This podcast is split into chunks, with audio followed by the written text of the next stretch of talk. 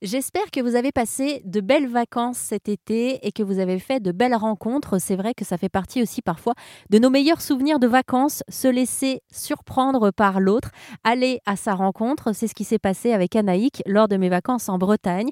Je suis allée à la base visiter la safranière d'Anaïk. Elle cultive le safran que l'on appelle aussi l'épice du bonheur. Sur place, j'ai découvert trois magnifiques chevaux.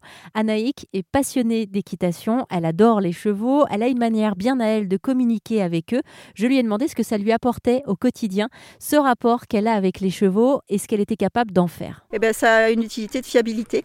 C'est-à-dire que lorsque, par exemple, moi c'est plus mon but d'aller en extérieur, mais en extérieur, vous devez pouvoir réagir à toutes les situations. Vous croisez un tracteur, une moissonneuse batteuse, un vélo, un automobiliste euh, euh, qui vous sert d'un peu près. Bon, ça, de toute façon, euh, Enfin là, même aucun cheval peut apprendre ça. Il faut juste rééduquer l'automobiliste.